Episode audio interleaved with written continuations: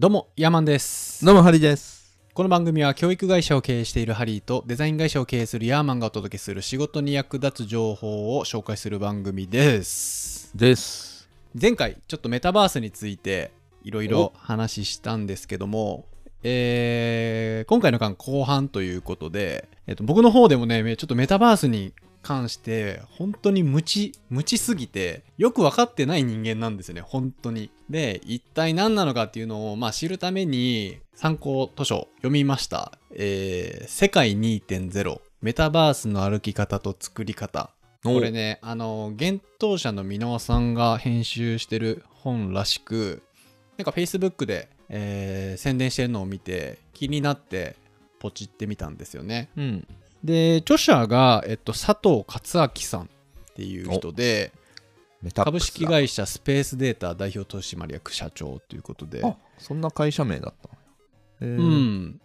メタップスどこ行った？なんか人工衛星と 3- えー 3DCG を使ってなんかもう一つの地球を作ろうとしてる人らしいですね、この人。あ、めちゃくちゃ頭いいっすね、佐藤さんは。ん、なんかこういうメタバースに関するもう第一人者っていう方が書かれた本らしいです。で、あのーまあ、さっきも言ったんですけどもう僕本当にメタバースっていうのがもう世間で騒がれてるのがよく分かってない人間でなんかいまいちしっくり腹落ちしてない人間であるっていうことを先に言っておきます。はい、そんな人間がこの本を読んで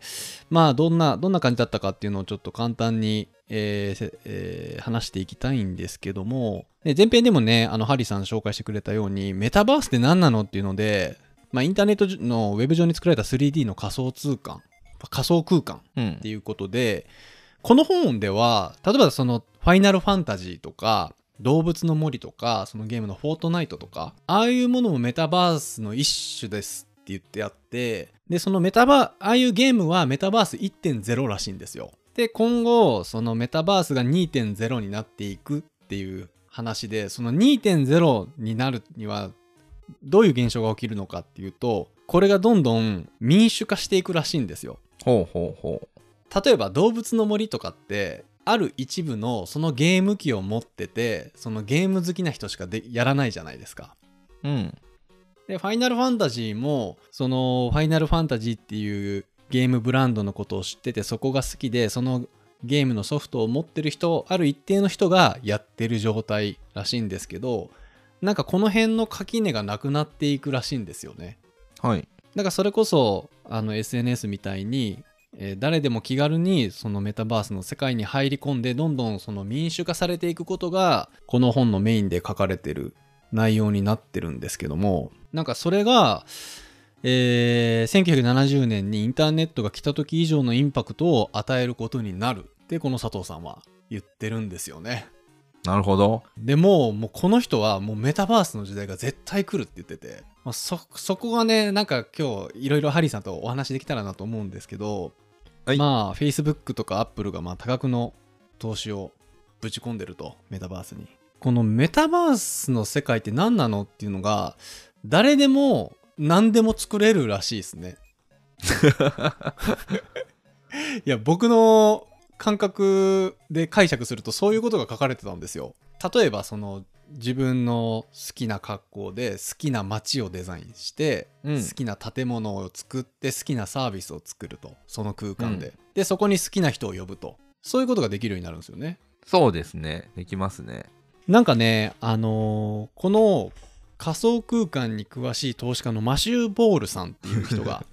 マシューボールさん。はい。はい、っていう人がいて、まあ、その人が定義する、その、えー仮想空間の条件みたいなのがあって、これ前編で、えっと、ハリーさんが紹介してくれた本とかなり近しいことを言ってるなと思って聞いてたんですけど、うん。一つがやっぱ永続性。絶対に続くものでないと仮想空間になり得ないと、こういうメタバースになり得ないと。えーで2つ目がライブで同時多発、うん、いろんな人がアクセスして、まあ、現実の世界と同じようにいろんなところでいろんなことが起きてるとそのゲームみたいに電源を入ってそこからスタートじゃなくて電源切ってる時もその空間ではそのはいはいはい。あのいろんなことが起きてるとうん。で3番目が上限なしこれもだからアバターがね何人でも追加できたり個数に上限がないことが利用者だったり。そうそうそう利用者だったりとか、で4つ目がやっぱり経済が機能していること。うん。ここがね結構重要なポイントなんじゃないかなと思ってるんですけど。はい。であと5番目が現実世界との垣根がない。これめっちゃ怖いっすよね。俺俺から言わしたら怖いなって思ってしまうんですけど。仮想空間と現実世界ら仮想空間で過ごしてる方が時間が長いっていう人たちもたくさん出てくるんでしょうね多分ああ、はいはいはい。まあでも今ネットを使ってる人、そういう人多いですからね。人と喋るよりネット上で話してる方が多いみたいな人は全然多いんじゃないですか。で6つ目がプラットフォームの垣根がないっていうことでまあこれもなんか例えで言われたのは例えばそのファイナルファンタジーで買った武器でドラクエを体験できるとかああ、そうですね。動物の森で稼いだお金で、えー例えばフォートナイトで買い物できるとかそういうプラットフォームごとのその縛りがなくなるっていうのがメタバースらしいんですよね。で、まあ、最後が、まあ、そこでコンテンツを体験できると。はいはいはい。その20年ぐらい前にセカンドライフっていうのが流行ったんですけど、それもなんかコンテンツがやっぱり不十分だったがためにそこまで爆発しなかったみたいなことが書かれてましたねこの本では。うん。でこの 3D のその仮想空間っていうのがどんどん民主化されてこの本では めっちゃかっこいい言葉で表現されてたんですけど神の民主化。って言っ神てましたね。神の民主化、ね。神様の民主化。うん。その神様が地球を作ったとされてるじゃないですか。まあ本当か嘘かは置いといて、で人間っていうものを作って、えー動物っていうものを作って、まあ、建物を作ってこの社会のルールとかいろんなものを神様が創造したとこの今の世界を。それと同じことをメタバースでは我々一人一人ができるようになるんだよって書かれてて マジカオカオスというかすげえなと 確かにね。だ例えば僕がその例えばツイッターのアカウント使う作るみたいにメタバースでそのなんなんなんだろうアカウントみたいなの作って僕がまあ例えばどんな街にしてどんな人を呼んでどんなルールでここの経済動かすみたいなのも全部自分で作れるっていうことなんですよね、多分作れる。よくわかんないですねまあでね。うんう。んこの本で紹介されてたのがそのこのメタバースの世界ではそのコンテンツビジネスっていうのがむちゃくちゃ重要になってくるとうんうんうん。でそこで日本のその経済的復活の可能性が大いにあるって書かれてて、まあこれもすごい面白いなと思ったんですよね。例えば今世界でその AI とかその宇宙の研究とかロケットとかその量子コンピューターとかさまだロボットとかはちょっと可能性あるのかもしれないですけど、まあ、そういうジャンルでその世界のトップを走るのはもうほぼ無理なんだけどこのメタバースの世界でコンテンツビジネスそのエンタメでいくと日本って結構漫画とかアニメとかゲームが、うん。あのー強いからむちゃくちゃ可能性あるって書いてあってうん。例えばその「ドラゴンボール」とか「ワンピース」とか「えーナルト」とかあそのゲームで言ったら「ファイナルファンタジー」とかあと任天堂の「マリオ」とかああいう世界で流行ってるゲームアニメ漫画そういったものが、うん。あのーメタバースの世界でもうまくやればそのしかも権利を持ってるから日本がうん。ものすごくその有利になるんじゃないかっていうふうに書かれてましたね。はいはいはい。うん確かにね、オタク文化がね、ここで役立ってきそうそうそうもうあの日本の変態オタク文化がここで一気にね日本経済の逆転劇のね一助になるかもしれないっていう現象が起こるかもしれないと、それについてはかなりワクワクするんですけどね、まあ実際問題さその僕たちの生活がそのメタバースが流行ってきたことによってどう変わるのかみたいなのって気になるじゃないですか。そうっすよ。でそこでえっとまあ3つまとめてみたんですけどまあ1つがなんか一番わかりやすいところで言ってバーチャルのテーマパークができると。例えばディズニーランドとかさ、えー USJ とかさああいうのをバーチャルで体験できるようになるとだからそれは24時間、365日24時間営業で、まあ、そういうものが楽しめるようになるなるほどなるほど。でもそういうのって本当楽しいんかねって思ってしまうんですけどね。まあそういやなんかねその、まあ、VR とかが進化してくると実際にジェットコースターに乗ってるような体感を体験できるようになったりするんでしょうけどね。うん、うん、その辺がなんかリアルのエンタメとどのぐらい近づいてくるのかって。まあでもそれがものすごく近づいてくるとはこの本では書かれてるんですけど、うん。ちょっとまだ僕はその辺の想像がそこまでできてないんですけど、まあそのバーチャルテーマパークが体験できるようになるっていうのが、まあ身近で一番わかりやすい、こう、僕たちの生活の変化っていうところで、でもう一つが、その建築とか医療とか教育、そういうものに関しても、そのメタバースの世界では、えー構築されていくと。あこれもだからほぼだから現実の世界がもう一つその仮想空間で出来上がっていくようなイメージですよね。そのいろんな条件が取っ払われて、うんえーリアルの生活のと近しいことが本当に仮想空間で起きていくと。うんうんうんで3つ目が自分の好きな世界をそれぞれが作れちゃう。例えばその LGBTQ とかその性的マイノリティが持った人ってまあ現実世界では差別受けたりするわけじゃないですか。そういう人たちがあのーそういう差別のない世界を作ろうと思えばメタバースの中では作れちゃうらしいんですよね。まあ神ですからね、神ですからルールも作れますから。うん、まあそういうものができちゃうと。で今後なんかその偉人？今まで僕たちが偉人としてきた人たち？例えばビジネスの業界では松下幸之助とかさ。なんかそういう人たちがそのメタバースで記録してるとなんかこう時間を巻き戻したりしてその人がどういう振る舞いをしてたかみたいなのも全部振り返れるようになるらしい。はいはいはい、今ってなんか遺言とかさ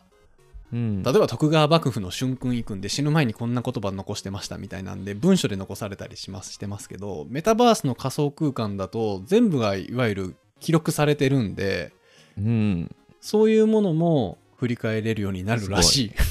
追体験ができると、そうそう。例えば僕らのねこの世界が本当にそういうことになって孫とかひ孫とか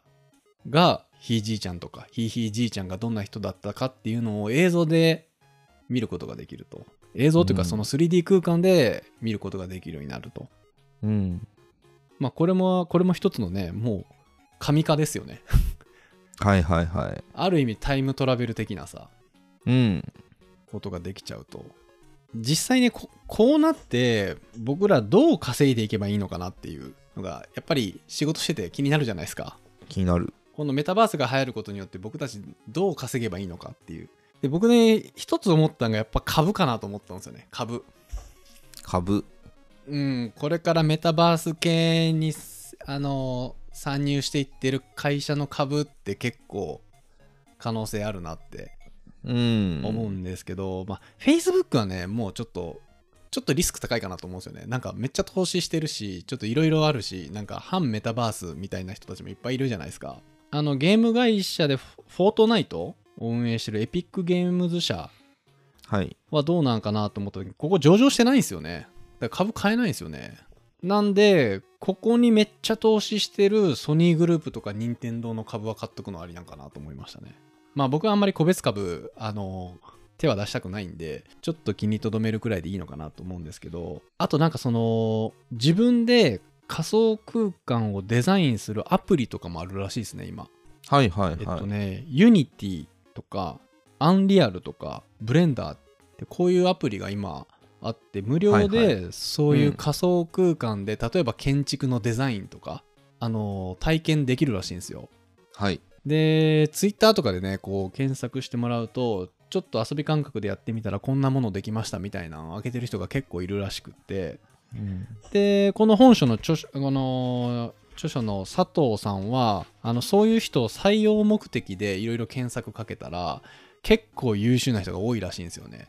例えば10代とかでちょっと遊び半分でこの Unity 触ってみましたみたいなんでもうその佐藤さん曰く本当に年収数千万レベルのクリエイターのレベルの子たちも眠ってたりするらしい。うんうんうんこういう10代とか20代の人ってこういう仮想空間で建物とかそういうプロダクトとかをこう構成したりデザインする仕事っていうのも今後もしかしたら稼げる職業になってくるのかなとか思ったり。うん。 Unity 使いは今でも結構年収高いっすよ。あそうなんですか？もうこの辺のアプリ全然知らなくって Unreal とかブレンダーとかっていうのが。アンリアルはさっきのエピック社が開発しているゲーム開発エンジンですね。アンリアルエンジンっていう。だこれ無料で今いろんな建築とかデザインできるんですよね、このアプリ使って。うーん、まあゲーム、どっちかっていうと、その 3D のモデルは別で作って、その Unity とかでなんかいろいろ調節したりするっていうのが、だブレンダーとかでうん 3D モデル作って Unity で取り込んでゲーム化するとかができるやつですね。なんか新しいジャンルですよね。そのゲームクリエイターというかそのメタバース上でのデザイナーとかメタバース上での建築家とかそういう位置づけになってくるんですよねこういう。そうですね。だからことをやる 3D 人たちが。モデル作ってなんかどっかのプラットフォームで販売してっていうのは全然可能ですよね。なんかそういう職業もね今後なんか稼げるようになってくんのかなとか。うんあると思いますよ全然だからこれからメタバース上で稼いでメタバース上で遊ぶみたいなそこで生活するみたいな人も増えてくるんですかね。いやすごい世界だなと思って、うん。その、まあ、さっきテーマパーク的な使われ方っていうのを言ってましたけど、まあ、ディズニーランドとかってやっぱ実際に会える人と一緒に行くから楽しいっていうのはあるけど会えない人と遊びたいっていう需要あるじゃないですか。はいはいそれこそ海外に住んでるとか遠く離れたところに住んでます。みたいな時に、じゃあどうするかっていうとじゃあ Zoom 飲み会みたいのするかって言ったけど Zoom 飲み会あんま流行らなかったねっていうのがあって、でなんで面白くなかったかっていうとやっぱそこに一緒にいる一体感みたいなのなかったよねみたいな。うん。よくうん言われてたんですよね。でじゃあ、うんうんうん。一緒にいる一体感楽しめるもの何かって言ったらまあ当時というか今だったらゲームとかはあるんですけど、もうちょっと他にも選択肢あるんじゃないかみたいな時とかには多分そういうところにじゃあ一緒に出かけてみようみたいな使われ方はすごいあると思いますよね。なんかあの星野源とかさ米津玄師がさゲームの中でライブとかやったりしてるじゃないですかなんかフォートナイトで歌ってましたね。そうそうそう、フォートナイトで歌ったりとか、まあ前編でも言ってましたけど、なんか動物の森でなんか JTB がこう JTB 島を作る、作って JTB の旅行を動物の森内で楽しめるとか、うん。なんかそんな感じで今の現実世界のその民間企業がこうちょいちょい手を出していってるん、いってるじゃないですか。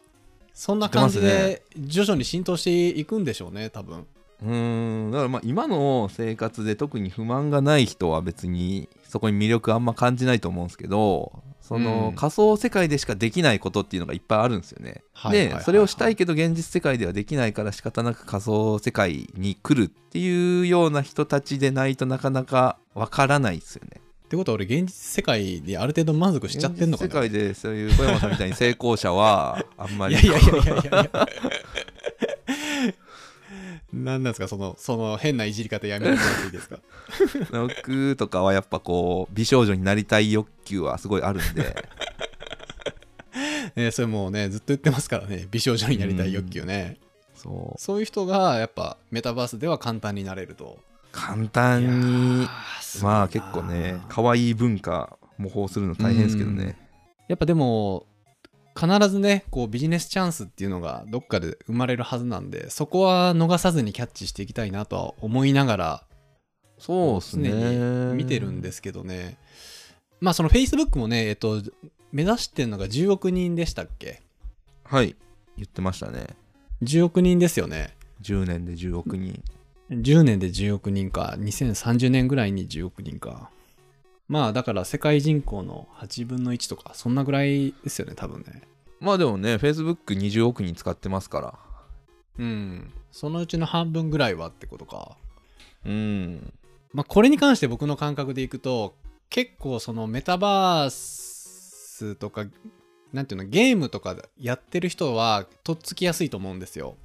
そのオンラインゲームみたいなこと。うん。うん。で、オンラインゲームやったことない人からすると、むちゃくちゃとっつきにくいんですよね。こうのん。感覚って。うん。なんでね、そこの差はね、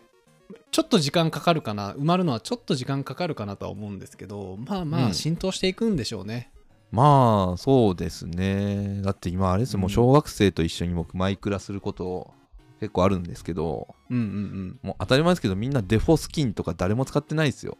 なんなんデフォスキンデフォのそのなんかいわゆる T シャツと短パンみたいな格好したキャラクター。ああデフォルトの？うん、ああやっぱ自分でこうやるんだおめかしをゲーム内で、うん、まあまあ拾ってきたやつだとは思うんですけどやっぱそこで自分を表現したいっていうのはあるんで、ああなるほどね。いやちょっとそっちの世界もちゃんとこうチェックしとかなあかんな俺 3D のなんか新しい技術覚えるのはありじゃないですかね。新しい仕事として、うんうんうんうん。今でいう Z 世代とかって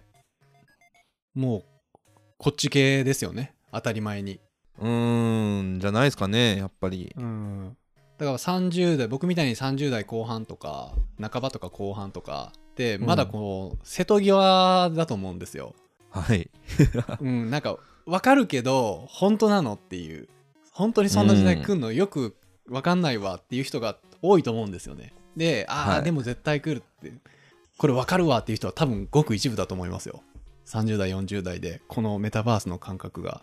そうっすね。うーん。まあまああの来るらしいです。メタバースの。来るらしいですね。どうやら。来るらしいんでどうやら。置いてけぼりをね食らわないようにちょっと気にしながらいろんなことを調べながらチェックしていくのがいいんじゃないかなと思いました、まあ、はい。まずはね僕 VR チャットのアカウント登録をしてみたらいいと思いますよ、うんうんうん僕は手始めにあの VR 買います。とりあえず。じゃあ、うん買ってみます。ゴロゴロワールド作りましょ ワールドね。うそこで生化ですからね。生配信して仲良くやりましょうよみん本当でなで。すねオフ会しよう。そん。オン会になるのか。オフじゃないのか。そういうこともできるようになるってことですよね。要は。そうっすよ。ゴロゴロ部屋みたいなの作って、うん。ゲスト招いて。そう。ユーザーさん呼んで。はい。番組が開始されることの番組を聞いてるセンスのいいリスナーの皆さんを呼んで。緊張する。ねやりましょってことでねこんな感じですかねはいすいません。ちょっと僕自身がこのメタバースの世界にあんまりこうとっつけてないんで全然うまく説明できなかったと思うんですけども。ういやいやいやいや。はい。こんな感じなんで。まあ興味ある人はねこのメタバース世界2.0あのもっともっと詳しくあのいろんなこと書いてあってちょっと内容的に難しかったんですけど、うん。あのぜひ時間ある人は読んでもらったらあこんな風に世界変わっていくんだとかあこういう技術が今後あ進化していくんだとかっていうところも結構詳しく書かれてるんでんひぜひチェックですええ見てもらえたらなと思います。うんってことで、はい、今回の感想をメールまたは Apple Podcast のレビューでお待ちしています。2人でコメント欄をすべて読んでいますので、今後の番組をより良くするためにあなたの感想をお待ちしていますお。待ちしてますはい。ってことで、また来週お会いしましょう。さよなら。さよなら。